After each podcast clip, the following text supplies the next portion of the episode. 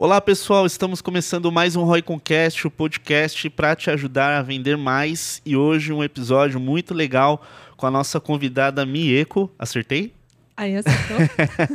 Seja muito bem-vinda, Mieko. A Mieko é profissional de e-commerce também, aqui atua, né? É, no segmento como nós. E hoje ela atua na Ginomoto do Brasil, né, Mieko? E a gente vai obviamente conhecer aí a trajetória dela, tanto profissional, os projetos, os desafios e um pouco sobre ela, né? Então hoje o bate-papo aqui vai ser bem legal e se estiver vendo esse vídeo aqui no YouTube, não esquece aí de se inscrever aqui no nosso canal e deixar o seu like se você gostar desse conteúdo. Seja bem-vinda. Obrigada pelo convite. Estou me sentindo lisonjeada. Muito obrigada. É... Enfim, falar um pouquinho sobre mim. Pô, pode começar, pode, fica à vontade. Conta pra gente, como, como que você caiu nesse universo, né? No mercado de e-commerce, né? Cada convidado que vem aqui tem uma, uma história diferente para contar, né? Como que foi a tua, Mico? Bom, eu, eu era secretária executiva de uma multinacional americana e eu tinha contato por tecnologia porque era uma empresa de comunicação voltada à tecnologia talvez alguns aí dos, das pessoas que estejam assistindo até conheçam, o IDGenal. Era um site muito famoso voltado para isso. E aí, a partir do, do trabalho que eu desenvolvia lá, que era muito a coordenação dos profissionais e tudo mais, tinha uma executiva que tinha um irmão que tinha montado um pequeno e-commerce. E ela falou: a gente precisa de alguém que nem você lá para dar uma organizada. Aí eu falei: meu, sair de uma multinacional americana para ir para uma empresinha, sei lá qual, para fazer uma, algo que eu não não tô acostumada, né? Porque eu sou secretária executiva de formação, né? Perfeito. Ah, enfim, aí eu já estava lá uns quatro anos e eu falei assim, ah, bora, vamos ver esse desafio. Eu entrei, era um e-commerce especializado em venda de artigos de festa, existe até hoje, chama Festa Express. E eu me apaixonei, né? Porque, na verdade, o que eu vi ali, é, através da, daquela minha experiência, que a gente chegava é, no consumidor, que às vezes não tinha acesso financeiro, é, por conta de morar numa cidade mais distante da cidade, o acesso, né, porque ela teria que viajar para São Paulo para comprar esses itens, enfim, então ela conseguia comprar esses é, produtos que não eram disponíveis ali na região dela através da internet e é. também ela não precisava se submeter, né? Então eu ficava pensando, né, assim, você tá, sei lá, naquela época, né, tô falando de 12 anos atrás. Você tá desarrumado, às vezes você deixa de consumir um produto porque você acha que aquela aquele ambiente físico não é apropriado para determinado público, né? E ali eu comecei a gostar muito de e-commerce por conta disso, de inclusão. Então vou falar que eu tenho uma veia bem de falar de inclusão e diversidade. É, estudei até acessibilidade digital depois, mas é, aqu aquela possibilidade de ver mães de, né, de outras cidades consumindo produtos que eram específicos dessas capitais foi, foi para mim um, uma virada de chave, né? Que legal. E, e, e, é interessante, né? Você comentou da multinacional, né? Eu, por exemplo, também fiquei muitos anos da minha vida trabalhando em algumas multinacionais, né? Até ir para uma empresa menor e depois essa empresa menor e empreender, né? E é engraçado que você vai saindo de uma estrutura onde você tem muito recurso, embora né, tenham vários processos que multinacional é isso, né? Você tem muito recurso, mais grana, porém mais processos a ser seguidos, né? Mais regras a ser seguidos. E aí você vai para um projeto igual você comentou, uma empresa pequena que vai começar. Como que foi essa sensação para você?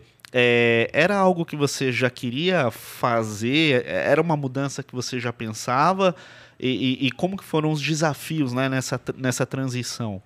Olha, eu vou falar que assim, eu mexia em analytics lá em 2004, 2005, porque a gente era uma empresa de comunicação, então a gente analisava as audiências do site através do Analytics. Então, alguns relatórios nessa empresa eu fazia. Perfeito. O Analytics naquela época era uma mão com açúcar, né? Tinha poucas abas, poucas informações, enfim, a gente está falando de, de um tempão atrás, né? Então, ali, na, eu nem imaginava que existia, por exemplo, ads, né? Sim. Então, eu fui para um e-commerce com o intuito, na verdade, de fazer os arranjos administrativos, eu era coordenadora administrativa lá, para tocar time, equipe, é, organizar a parte de, de compras e, né, enfim, era para fazer um trabalho administrativo. Mas no final, pela empresa ser pequena, que é exatamente acho que o que o que faz a gente se desenvolver e que a gente encontrar outras, né, outras habilidades, foi a gente fazer um pouco de tudo, né? Então eu eu conheci o, o Edis, acompanhava uma agência lá que era a nossa agência de, né, de enfim, de performance.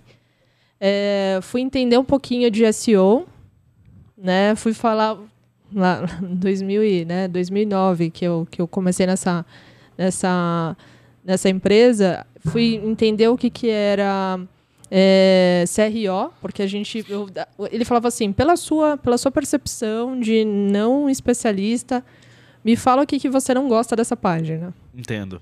Aí, aí enfim, eu comecei lá a dar umas, umas opiniões. A gente fazia lá umas, umas testagens, que na época era muito mais básico, não tinha né, teste AB, nada disso. E a gente foi evoluindo e a gente cresceu muito. Vou falar que em um ano lá a gente. Nessa empresa, eu acho que a gente era em 10 funcionários. A gente, em um ano, a gente. Também era outro momento, né? Também econômico. A gente mais que dobrou de tamanho em funcionários, em faturamento, em venda. Tivemos que mudar de, de endereço e tudo mais. Então. Olha que legal. É. Então eu saí de uma profissão que quando você é secretária executiva, você não tem pro protagonismo, né? Você atende alguém. Entendo. E você ajuda alguém a ter sucesso, né? Já quando eu fui para a Festa Express, eu entendi que boa parte daquele resultado era fruto do meu trabalho e eu era a, a pessoa que virei protagonista daquela daquela atividade, Pô, né? Foi bem legal. Poxa, que legal. E, e, é, e é legal quando você vê o projeto é, crescendo, né?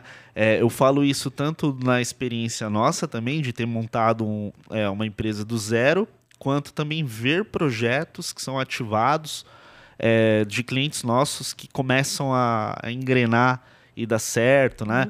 É, é, a gente até brincava assim lá na empresa e falava pra galera, né? Falava, poxa, pessoal, é, o case legal pra gente é quando a, aquele nosso cliente ele fala o que, que mudou lá na empresa, né? Não só a receita, né? ah, vendi mais, estou faturando tanto. Não, tipo, o que, que mudou lá, né? Mudou de sede, trouxe gente, aumentou equipamento. E isso é muito legal. A gente sabe que é, todo o trabalho que é feito acaba resultando nisso na, na, na sequência, né? Então eu entendo o que você quer dizer de ver um negócio crescer, né? É, e a última, né, onde a gente se conheceu lá, sequestrei essa. A palestra. a palestra, fazendo um monte de pergunta, fiquei mega impressionada com os resultados, então tenho certeza que você, você também entende do que é um pouquinho essa. É, a gente vê crescer e, e essa influência toda, né? Sim. É, é uma delícia. Eu fiquei pouco tempo nessa, nesse projeto, eu fiquei um pouquinho mais de um ano.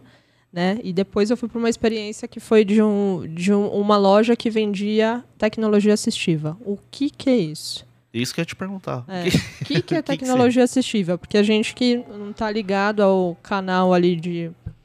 Eu acho que de inclusão e diversidade não, não tem muita né, familiaridade com esse termo. tecnologia assistiva são as tecnologias para ajudar é, algo, as pessoas com deficiência. Então, uma, uma bengala de uma pessoa com deficiência visual é uma tecnologia assistiva.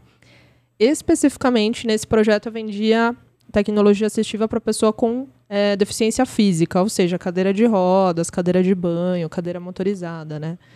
Legal. Então, aí eu falo, né? Se eu vendi cadeira de rodas pela internet, que, que não dá para vender, né? Sim, sim, não, é, com certeza. É, mas é diferente, né? É um segmento diferente que, que você acabou indo, né? É, e hoje, né? No, no setor que você atua hoje, no segmento de mercado que você atua hoje, é muito diferente de tudo que você já passou? Eu acho que você... eu conheci um pouquinho de cada mercado, né? Depois eu fui para uma indústria, uma indústria, a Frank, que é uma empresa suíça, né? Depois eu fui, voltei para uma startup, eu fiz eu fiz algumas mudanças assim de, né? Fui para uma multinacional, depois eu fui para uma pequena e agora eu estou na Ginomoto, né? A Frank com a Ginomoto tem uma um, um enfim, um fit ali porque também fala de produtos de food service, né? Um a gente fala de cozinhas, equipamentos de cozinha e hoje na Ginomoto a gente fala de alimentos, né? Food. Perfeito. É, e a anterior que eu tava, uma pequenininha, era de alimentos também. falar de alimentos, para mim foi muito. é, Entrar no e-commerce de alimentos é diferente, por quê? Porque a gente tem shelf life, né? O produto tá, tá lá e não é igual um commodity, que, enfim, você vai lá e deixa ele lá e depois você faz uma promoção. Se você não vender, ele, ele estraga, né? Tem data, né? Indústria tem, aonde eu tô hoje, é mais fácil porque a gente tem um controle, né? Sensacional. Mas quando eu trabalhava numa pequenininha de alimentos, a gente tinha muito problema com relação a isso, né? É, lá, na, agora falando um pouquinho lá da Ginomoto, é a primeira vez, então, de 12 anos de experiência de e-commerce que eu tenho, que eu estou numa posição de TI, né? Na verdade, eu, eu, eu, eu atuo em e-commerce dentro do, do departamento de TI. Legal. Legal. É. E, e- e qual que é a diferença, né? Pra galera entender aí. A gente tem algumas organizações que o gerente de e-commerce ele faz um 360, alguns mais especialistas, no seu caso mais para tecnologia, né? Então hoje se a gente fosse eh, parar para analisar, o teu foco literalmente eh, seria mapear processo, melhorar processo, ou melhorar a eficiência das tecno- tecnologias envolvidas. É, eu vou te falar que assim, a gente. É, é, é, acho que eu tô. É um departamento super novo lá, né, na Ginomoto. Ele foi criado a partir de uma demanda, né? O que, que acontece em indústria? A gente tem muitas divisões, né? Então Certo. tem a divisão lá, que muita gente provavelmente nem saiba que a Ginomoto tem. A gente tem divisão de produtos de agribusiness, a gente tem food ingredients, tem outras divisões além da parte de, de food, que são os produtos que as pessoas conhecem, Sazon, Aginomoto, Terrano, enfim, né? E aí, cada divisão, ela tem as metas lá e tem os projetos digitais, né? Legal. E aí a área de food tem um, a gente tem uma outra divisão que chama Minovital, que também tem, tem um e-commerce. E aí a gente, a Ginomoto entendeu que precisava ter um departamento que fizesse a unificação, né? De base de tecnologia, porque quem quem está um pouquinho ligado a, em TI, o que, que acontece? A gente adquire uma ferramenta, nem sempre ela é usada, ou tem aderência com, com várias áreas, né? Entendo. Então, o meu papel lá é um pouco ser esse hub, né? E e e-commerce não dá pra gente falar só de tecnologia. envolve muita coisa, né? Você tem tecnologia, você tem marketing, vendas, tem a parte logística. É, umas- é, e não tem como. Imagina você definir uma tecnologia sem entender de negócios. Sim, Ou sem falar de comercial, ou sem falar de marketing, ou sem falar. Enfim. E-commerce é um, um- Eu acho que um, um- uma área de conhecimento, uma área de atuação que ela exige muitos conhecimentos em várias áreas, né? A gente perfeito. precisa fa- falar de jurídico, precisa falar de contábil, precisa falar de, enfim, muitos assuntos, né? Então, lá eu, eu, eu tenho essa atuação como TI, mas como um jeito moderno, eu acho, né? Mais atual, a gente atua em squad, né? Então, isso dá, dá flexibilidade para a gente não ficar só em tecnologia, que eu acho que é importante para a gente, como profissional, também se envolver no todo, né? E, e a gente dividir também, né, as decisões. Então, isso, isso é um ponto bacana. Legal. É, não, isso, isso é bem interessante. E aí, entrando um pouco no aspecto da carreira em si, né? Da sua. Como que foi? Como que você foi trilhando ou se interessando por assuntos específicos dentro do, do, do segmento, né? É, teve algo que te chamava mais atenção, que te fazia, né, querer ler, aprender, ver um vídeo, algum assunto específico? Como que você foi organizando essas disciplinas, né? Que a gente sabe que são várias, e foi absorvendo isso para dentro da sua carreira? É, eu acho que aí é um. Eu vou falar que quando eu comecei lá, quando a gente falava de solução de pagamento, a gente fazia pagamento manual na maquininha, né? Não Sim. sei se você pegou essa época, mas lá no, no meu primeiro e-commerce a gente capturava os dados e fazia a digitação de, de maquininha, né? E, enfim, eu acho que eu evoluí assim como o mercado evoluiu. Não tem uma distinção, né? Sim. Eu fiquei sete anos numa, num- numa empresa, em duas passagens lá, e eu achava que aquela seria a empresa que talvez eu ia me aposentar, né? E aí veio uma pandemia, fui trabalhar numa multinacional suíça, tive uma oportunidade bem interessante numa, numa startup e depois agora estou numa na minha empresa dos sonhos. Vou falar que a Ginomoto Lago, com certeza eu vou me aposentar lá. Que Lá- legal. Lá, com certeza. Porque é, no final, assim, e-commerce de toda a minha carreira é a primeira vez que eu estou dentro de uma empresa estruturada e com intenção é, de, né, de a gente estar tá realmente em e-commerce. A gente sabe todos os desafios que a gente passa, né? Sim. Então, de investimento, de achar que, que a operação é muito barata, de achar que, enfim, né? Que, que é uma operação que, que vai ter um payback muito curto. Não, não querer vender produtos do, da mesma forma que vende no canal físico. Então, Sim. tudo isso faz a gente ter muitos desafios durante, né? Eu acho que a carreira e o e-commerce passou por isso, né? Então, eu falo que eu que eu evoluo acho que na mesma profundidade. Legal. Você é, até falou aí sobre desafios, né? Você sabe, você consegue falar pra gente alguns desses que você já passou ali na, na pele? Falou, putz, ah. tem que superar isso. Ah, eu acho que todo mundo que atua em e-commerce já, né? É, é, briga de canais, né? Sim. Esse é, esse é um, eu acho que é a clássica, né? Quando eu trabalhava numa empresa nacional que era que eu vendia tecnologia assistiva, é um produto de necessidade, tem um outro approach de venda. A gente tinha um canal físico muito forte, uma empresa de cinco, mais de 50 anos no mercado. Mas quando a gente começou o digital, é, tinha muita briga para entender que as vendas não eram para não eram para ser transferidas, mas não é o canal que migra, é o cliente que migra, né? Sim. E não quer dizer que ele Sim. migra, que ele não volte no canal físico. E isso era uma briga muito constante lá, né? De, ai, ah, o, can ah, o digital tá roubando o meu cliente, né? Entendo. É, então, quando eu entrei lá, essa, esse era o desafio. Quando eu saí, isso já estava vencido e a gente entendeu quanto mais rentabilidade e crescimento a gente gerava para a empresa por conta dos investimentos baixos em marketing. Vou colocar baixos assim, né? Sim. Porque se a gente investe em outros canais é, nos tradicionais, acaba sendo mais caro do que investimento em digital, né? Sim, entendo. Então, e tem mensuração. Esse é um dos desafios, né?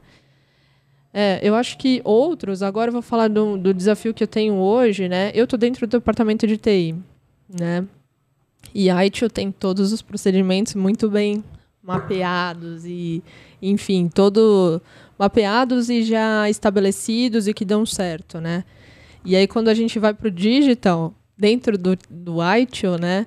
A gente é o irmão mais novo, né? Que a gente é, enfim, eu acho que o irmão mais novo primeiro porque a gente exige certa, certa flexibilidade, agilidade, né? Nem sempre quando a gente é, começa a planejar uma atividade, a gente consegue chegar até o final com ela assim como a gente começou a planejar, né? Porque Entendo. tendência e tudo mais. E quando sai do outro lado, às vezes já é um novo projeto. E os procedimentos são diferentes, né? Pra gente. Eu acho que digital a gente não pode burocratizar, mas também a gente precisa ter certa. É, certo mapeamento, né? Entender o que, que você já passou, a gente ter isso em histórico, né, também. Porque senão, enfim, a gente pode cometer os mesmos erros que já foram feitos, né? Né, eu compreendo. E, e, assim, eu vejo que a parte de tecnologia, dentro de qualquer operação, seja e-commerce ou não, é, ela tem um papel ali de facilitar os processos do negócio e também, de certa forma, tornar o negócio mais eficiente, né? Porque é até o que a gente estava ouvindo juntos lá na, na, com o André, né?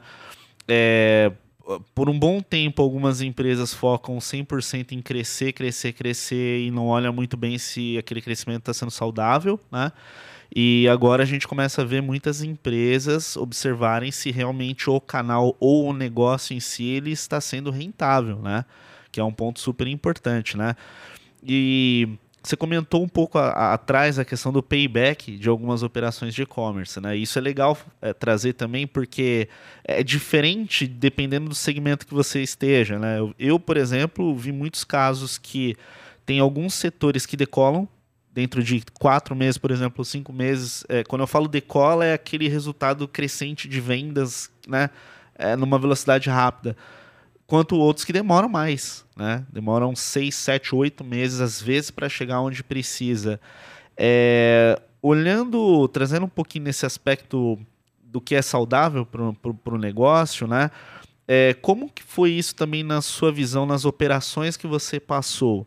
Eram operações onde as metas eram mais voltadas a tornar o e-commerce rentável ou você passou por operações que também era crescer a todo custo? Eu acho que eu passei pelos dois, viu? Pelos é. dois. É, não, não tem jeito. Acho que foi. A gente consegue até, eu acho que traçar da onde a gente teve essa mudança, né? Ali um pouquinho ali antes da pandemia, a gente já falava muito de rentabilidade, né? Então, ah, não vamos olhar faturamento. Eu já fui comissionada por por, né, enfim, por faturamento. Faturamento certo. bruto ainda. Mas beleza, né? Não vou nem olhar net sales, não vou olhar nada disso. Bora, vamos, vamos faturar e faturar muito, não importa como. E, e depois a gente vê a empresa ali preocupada que vamos colocar a linha da rentabilidade, qual que é, enfim, né? Então, acho que desde um pouquinho antes lá da pandemia, eu já passei, já passei por essa mudança, né? Que não adianta só vender o canal ser gigante se ele não trata tá trazendo né, resultado para a empresa, né? E eu acho que se muda esse mindset a partir do momento também que o canal já toma um, uma determinada proporção, né? Sim. Então acho que hoje, hoje eu não sei se tem ainda um e-commerce que está preocupado em crescer sem entregar resultado, né? Não tem como, né? Sim, sim. É, e, e, isso entra um pouco também quando a operação ela começa a trabalhar com múltiplos canais, que é igual você comentou, né? Então a gente vê algumas marcas, por exemplo, mesmo no ambiente digital, vendendo no próprio site, vendendo em diversos marketplaces, vendendo lá em lojas físicas, diversos canais, e você vê que isso vai se tornando mais complexo, né? Obviamente. E alguns segmentos têm muita competição por diferença de preço, né? Os produtos, principalmente é commodity, né? E a gente começou a ver que agora assim tem muito setor de e-commerce com, com oportunidades é, de crescimento, de rentabilidade boa, principalmente quando é mais nichado, né? Ou traz algo novo para o mercado. Aqui, por exemplo, a gente conversou com, com, com o Ulisses, né, que é, que é head de e-commerce da WePink, ele assim comentando para a gente sobre faturamento, né, margem, a velocidade que cresceu, é, é incrível. A gente foi até conhecer a operação e ele até é, brincou comigo, né, com ele, falou assim, pô, você já viu uma operação faturar isso que a gente fatura do tamanho que a gente é? Porque é enxuta, né? Tem ali a equipe e tudo mais, mas é enxuta perto de outras, né? E aí eu, eu, até comparei com ele. falei, cara, já fui em operações muito maiores fisicamente que a sua, mas que não bate seu faturamento, por exemplo, né? Aí você vê a diferença da oportunidade, né? Quando é algo mais único, né? Uh, mais nichado, tem mais margem por lançar, por ser um produto novo, às vezes por ser marca própria, mas né? tem a maturidade também. A maturidade Sim. do mercado para o momento do produto, né? Então, essa, essa startup que eu, tô, que eu, que eu trabalhei de, de alimentos, né? Na pandemia, alimentos cresceu muito. Lá era um, era um, é, é um e-commerce, existe, né? É um e-commerce que vendia é, alimentação saudável da, da zona cerealista de São Paulo. Legal. Imagina na pandemia, todo mundo. Primeiro começou fazendo um monte de pão, né? e depois foi lá preocupado com, com emagrecer. Então, cresceu demais. O ROAS da campanha era gigante. Que quem olha lá fala assim: caraca, vocês chegaram nesse, chegaram nesse nível de, de ROAS. Só que aí a retomada do mercado físico foi queda livre, né? Entendo. O ROAS, tá? De campanha institucional. Então, isso é um ponto, né, também. Qual é a maturidade do, do mercado para o seu produto para aquele momento, né? Legal. Então, antes da pandemia, as pessoas não estavam preparadas em fazer supermercado digi compra digital, né? Então muita gente entrou, resolveu fazer compra em, em soluções apps, enfim, sites após, durante a pandemia, né? Porque não tinha outra não tinha outra alternativa, né? É, então eu acho que é muito de maturidade também, né? É, eu achei legal isso que você falou, maturidade é um movimento, né, da, da audiência onde ela quer comprar, né? É, que isso influencia. A gente observou isso em alguns setores, né? Uh, que aproveitaram né, o boom.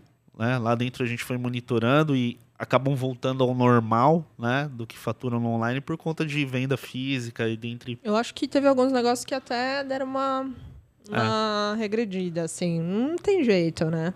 Sim. Não tem sim. jeito, porque é, o que aconteceu é que alguns mercados ficaram muito inflados e aí com a retomada do mercado da, do da abertura do, né, dos negócios físicos, é, a demanda diminuiu no digital e você tem muito mais oportunidades, oportunidades por conta de, de mais abertura de lojas, né? Sim. Então, no final, assim, teve, teve alguns negócios que acabaram, acho que tendo é, menos fluxo do que tinha antes da pandemia, né? Legal, legal, amigo. E, e se a gente for falar agora também sobre como que você enxerga ou quais essas dicas que você pode dar, né? Para quem estiver querendo construir sua carreira né, no mercado de e-commerce. Como que você enxerga isso hoje? Quais os caminhos que você orientaria uma pessoa a seguir? Olha, estudar muito, né? Eu acho que todo mundo que está em e-commerce sabe que nosso conhecimento é perecível, né? Sim. Até, enfim, eu fiz uma MBA de de e-commerce, comecei, tô terminando agora. Mas o, eu acho que para nossa na nossa profissão não dá nem para ler livro, né? Você lê, termina de ler o livro já tem uma tecnologia nova, tem que ser artigo, tem que ser, né, uma notícia mais mais viva, né? Então estudar muito, antenado a todas as, as tendências de mercado, não tem como falar, né? Tem momentos de negócios, né? Mas Sim. eu acho que vai, o que vai fazer. Não, não sei se existe pulo do gato, né? Não vou falar um pulo do gato, mas você saber aproveitar o momento que o seu negócio tá, porque nem sempre, né, a gente, eu fui em uma palestra essa semana falando de metaverso. Nem todo mundo está preparado para metaverso, né? Mas se você souber aproveitar a necessidade do, do que você tem ali de oportunidade e conhecimento e, enfim, conseguir fazer essa empregar o seu conhecimento no que você tem ali para para desenvolver é o, é o que vai fazer o diferencial, né? Não tem muito, né? Sim. É, eu sou. Se eu fosse dar uma dica também, eu, eu sou muito daquela questão de é, estuda um tema e testa. Estuda um tema e testa, estuda um tema e testa. Eu gosto de ficar testando as coisas que eu leio ou que eu vejo um vídeo ou aprendo. Porque aí eu vou validando aquilo que serve também para o meu dia a dia, para aquilo que eu tenho que entregar de valor, né? Mas isso é muito verdade. No nosso segmento, se você ler um livro hoje, daqui um mês que vem já, já Perecível, mudou. né? Já mudou. É, eu acho que isso é um, é um ponto. O que eu falo de. O que eu acho, eu, tá? Eu, pessoa, como, né? Das, do que eu já fiz de carreira. No começo, quando. Agora eu sou ansiosa ainda, né? Sou mega ansiosa, mas enfim. Quando eu era um pouco mais nova de carreira, eu era muito ansiosa e eu amava teste AB, ABC, enfim, tá? E aí, o que, que eu fazia às vezes? Fazia teste e falava, isso não dá certo. Eu colocava aquilo como verdade absoluta para vários projetos. E aí, de repente, eu passei por um. Num dos meus projetos, passou por uma acelera, aceleração lá Aceleração. do Google. É, e aí, um profissional de lá falou assim: a gente não tem verdades absolutas. O que podia ser não verdade, o que era verdade ontem talvez não seja amanhã e, e ao contrário, né? O que não era verdade hoje já pode ser uma verdade. Perfeito. Então testar mais de uma vez, né? É Testar em verdade. momentos diferentes, porque é isso, né? Eu, isso eu aprendi, viu? Olha, eu penei para, porque para mim era assim, tá testado, puf, não quero mais. Eu amava fazer teste AB, ABC, enfim. Sim. Olha que legal, é, esse lance de verdade absoluta, né? É, não naquela palestra que, que eu fiz, mas às vezes eu, eu tô no momento que eu apresento um modelo para alguém de, de, de- Não só de projeto, mas de estratégia que deu bom. E eu sempre comento assim: olha, isso aqui deu bom para esse, para esse, para esse, para esse. Aí, geralmente, quem tá ouvindo, ele gostaria de saber se aquilo, se ele só copiar e colar, vai dar bom. Eu gosto de falar assim, ó. O, o que, a gente, o que eu tô te mostrando aqui que funcionou né, em toda essa estrutura, funcionou nesses 5, 6, 7, 10 operações, significa que vai, vai funcionar exatamente igual na sua? Não. Não, não vai. Pode ser que você tenha um resultado muito melhor que esses todos, como pode ser que não, pode ser que você seja o pior de todos. Mas você vai ter que testar, né? É. Mas eu acho, não sei, tá? Mas é quando a gente vê mercados muito acirrados de concorrência, né? Ah, então esse daqui tá fazendo isso, aí os concorrentes o que, que fazem? Ah, vamos fazer igual. Certo. O que, que acontece? Geralmente o resultado nunca é o mesmo. Sim. Porque em- eu, eu- um, né, um, um dos meus chefes falava assim: 70% velocidade, 30% perfeição em digital. Sim. Por que, que ele falava? Ele falava assim, porque em digital você tem a oportunidade de corrigir. Então você não precisa da perfeição, você precisa de um bom, de uma boa sacada para você estar na frente. Perfeito. Né? Então, é um, é um pouco isso, né? E muitas vezes, lá no comecinho também, eu olhava para o maior, eu já trabalhei em empresas que eram líderes de mercado para o meu segmento e já trabalhei na segunda. Trabalhar na segunda, né, na segunda maior, é, é muita pressão. Por quê? Porque o primeiro está fazendo, Aí o geralmente, né? Vai na, na onda ali. É, a galera fala assim, lá do, do poder do, da diretoria, enfim. Fala assim, pô, ele tá fazendo, vamos fazer. E acontece o que você tá falando. Uhum.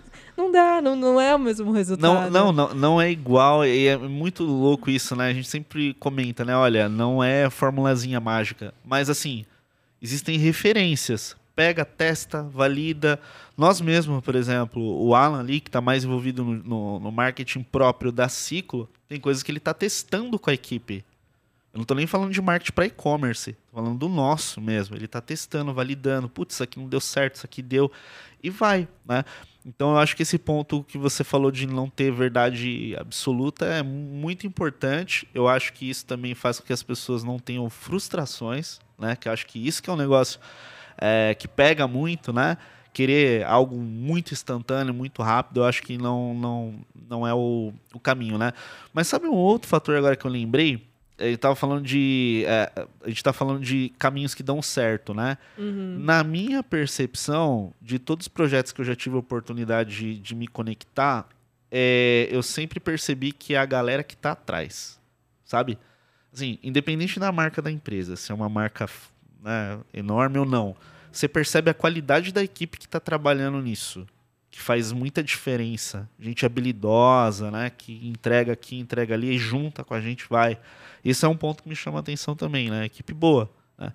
É, porque querendo ou não, as marcas, os produtos né, que a gente usa no dia a dia, nada mais é que um monte de gente por detrás trabalhando para fazer essa coisa acontecer, né? Uhum, uhum. É, eu acho que empenho, né?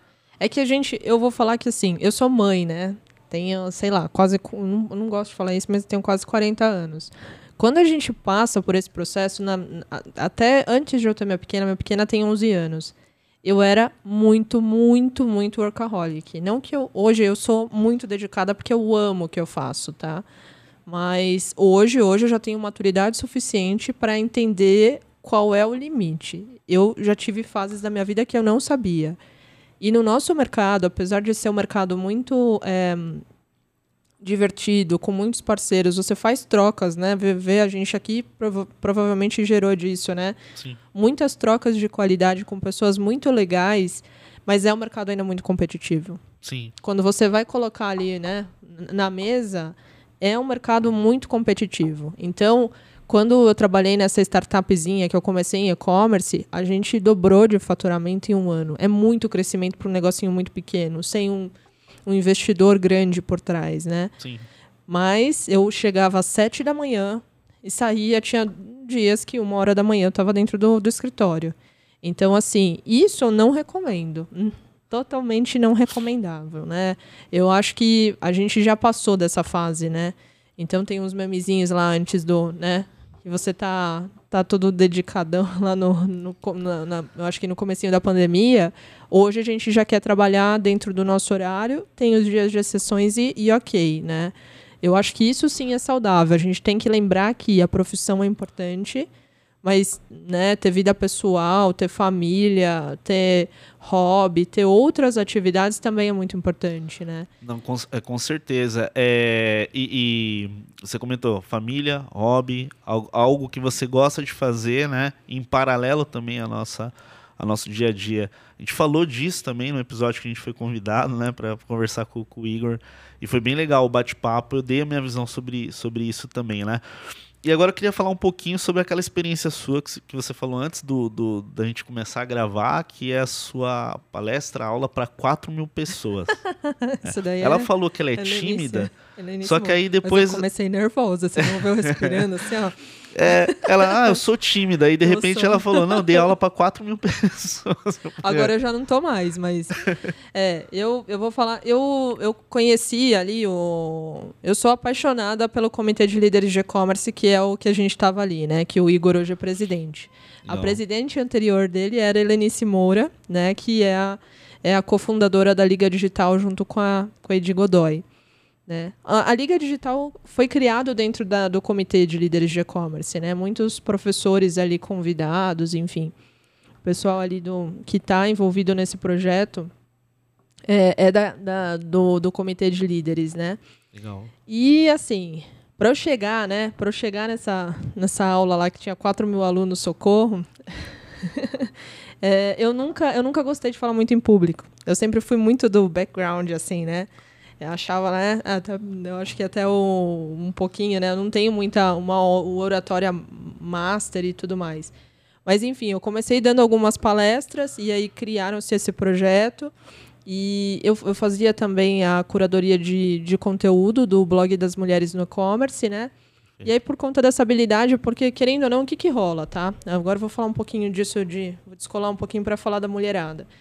É, querendo ou não, esse mercado ainda é dominado pelas meninas, né? Então, assim, é, se você for ver, tem muito mais conteúdo sendo produzido, tanto em podcast, como é o caso da gente hoje, tanto em vídeo, ou live, ou enfim, ou textos, né? os homens acho que produzem muito mais conteúdo. Por quê? Simplesmente por um motivo, porque a mulherada tem medo. Tem vergonha. É, ah, eu não sei escrever um texto muito bem, enfim, né? Vários, vários pontos, né? Eu, eu corrigia o material de lá, mas no dia que eu fui dar essa aula de para 4 mil alunos lá da Sim. Liga Digital, minha pequena foi comigo, né? Ela falou assim: mãe, você falou empoderamento errado cinco vezes, tá? Tava nervosa. Falei, então é isso. Eu tô dando aula sobre comunicação, sobre enviar e-mail, sobre posicionamento, tô falando uma palavra errada, tá tudo bem, tá? Mas enfim, o, o que, o que a, a Liga Digital foi, foi criada para fazer inclu, inclusão de jovens né, no mercado digital. Que jovens? Em vulnerabilidade social. Então a gente juntou ali um. Elas juntaram um montão de profissionais especialistas fizeram uma grade de aulas, a gente dava as aulas e incluía essa molecada no mercado de trabalho. Eu entrei especificamente porque eu fazia curadoria. E Perfeito. aí a gente via que essa, essa habilidade de comunicação, apesar de não ser o meu forte falando, escrevendo, eu gosto muito mais de escrever, era algo que faltava muito, né? Certo. E aí eu fui a gente começou ali nas aulas. Só que as primeiras aulas eram 20, era 40 alunos, né? Sim. E aí, de repente, a gente foi para um. Né, ela me convidou, ela falou assim: Mi, hoje tem aula. Beleza, entrei. E aí eu tava, tava dando aula para 4 mil alunos, é isso. Do nada. é, nada. foi, foi, uma experiência, foi uma experiência assim. É que se provavelmente eu soubesse que tinha 4 mil pessoas assistindo, provavelmente eu estaria mais nervosa do que eu já estava, né? Mas enfim, é, é, muito satisfatório também, né? Eu Sim. criei laços com alguns alunos, né? Porque, enfim, é, como ajudava com a parte de como enviar um e-mail, como estruturar um currículo, é, como você faz uma redação, porque todos os processos seletivos têm o quê? Redação, né? Perfeito. Isso é, isso é muito excludente. Por quê? Porque nem todo mundo tem acesso, né? Escola pública te ensina a fazer uma redação, né? Então, querendo ou não, é, ali a gente estimulava um pouquinho eles a lerem, porque para ter base, né? E, e estruturar uma dissertação. Tinha um blogzinho na Liga que a gente fez alguns textos e publicou lá. Enfim, foi um projeto, uma participação bem legal, né?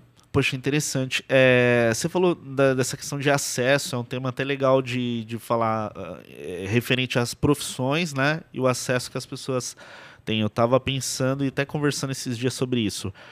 É, tem muitas profissões que elas são. Uh, eu não diria de fácil alcance, mas assim, é fácil as pessoas saberem que elas existem. Né? Então, se você falar médico, engenheiro, Independente de qual camada social você seja, as pessoas sabem que essas profissões existem.